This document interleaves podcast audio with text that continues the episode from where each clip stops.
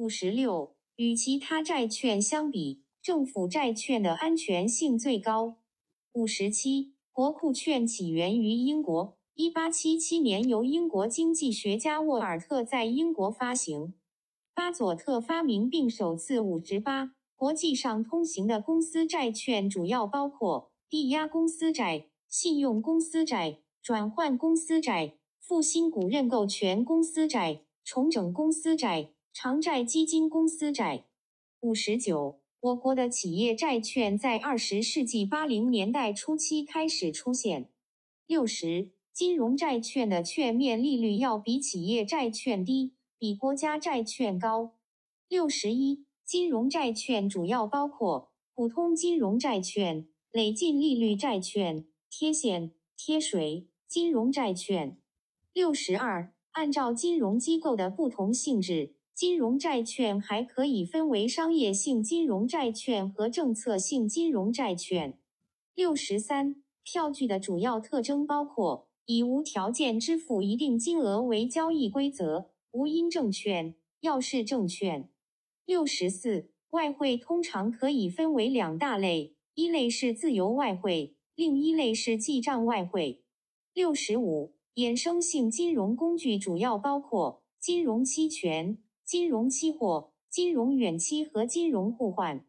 六十六、衍生性金融工具的特点：衍生性、杠杆性、高风险性、虚拟性。六十七、金融互换的主要种类包括利率互换和货币互换。六十八、衍生金融工具的功能包括保值和价格发现。六十九、对于市场参与者而言。所谓风险主要有信用风险和市场风险两种。七十，货币市场交易十分适合在无形的交易市场中进行。七十一，中央银行是货币市场的主要参与者。中央银行参与货币市场的主要目的是通过公开市场业务实现货币政策目标。七十二，商业银行参与货币市场的主要目的。是为了调剂资金头寸，进行短期资金融通。七十三，借贷期限短与无担保贷款是货币市场的两个主要特点。七十四，同业拆借市场是典型的无形市场。七十五，同业拆借市场的交易方式采用无担保的信用拆借方式。七十六，信用拆借可分为直接拆借和间接拆借两种。七十七，伦敦银行同业拆借市场的利率，LIBOR。七十八，一九九六年一月三日，中国人民银行正式启动全国统一同业拆借市场，标志着中国的同业拆借市场进入了一个新的发展阶段。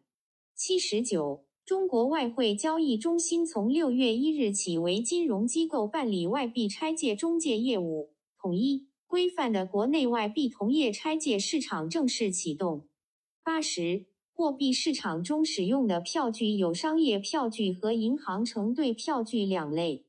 八十一，世界上最著名的贴现市场当属英国的伦敦贴现市场，它也是世界上最古老的贴现市场。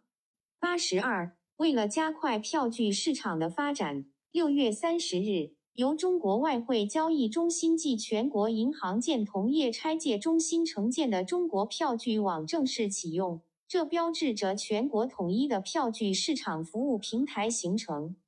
八十三，目前我国短期政府债券主要有两类：短期国债和中央银行票据。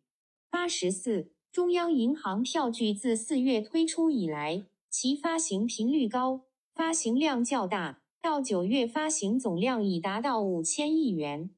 八十五，中国人民银行发行央行票据的目的是为了提高公开市场业务操作的灵活性和效率。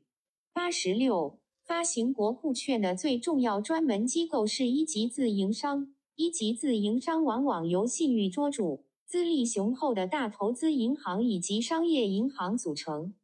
八十七。国库券发行一般采取拍卖方式。八十八，我国政府债券中的国债以中长期为主，短期国债很少。八十九，四月，中国人民银行开始大量发行央行票据。九十，第一张大额存单是由美国的花旗银行于一九六一年创造的。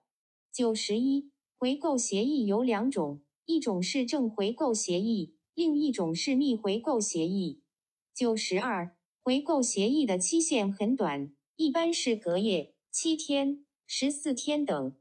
九十三，我国回购交易多使用国债和央行票据做抵押品。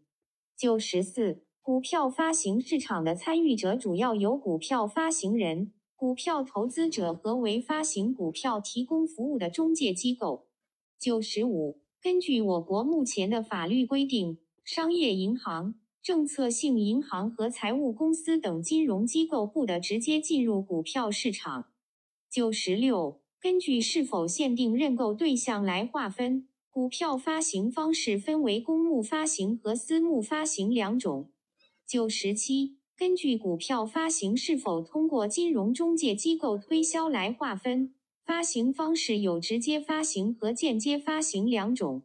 九十八。中介机构承销股票发行一般有两种做法，即代销和包销。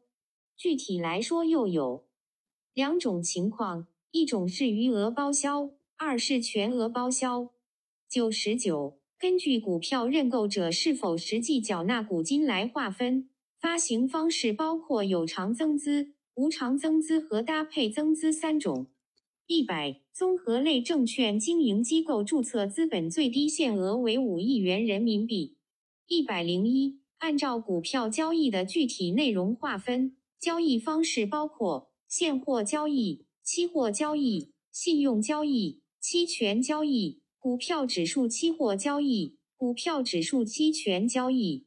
一百零二，客户在证券公司开立的账户主要有现金账户和保证金账户。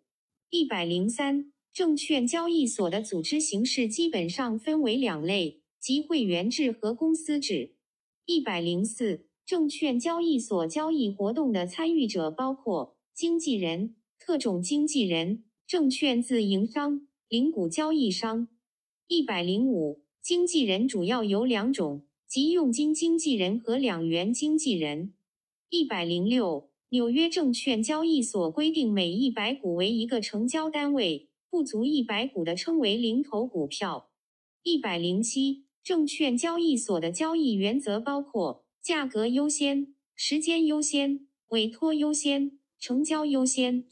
一百零八，各国场外交易的形式主要有三种：柜台交易、第三市场交易、第四市场交易。一百零九。股票的发行价格包括平价发行、实价发行、中间价格发行、折价发行。一百一十，中间价格发行及股票发行价格介于票面额和市场价格之间。一百一十一，影响股票供求关系进而造成股价波动的主要因素有经济因素、政治因素、市场因素、心理因素。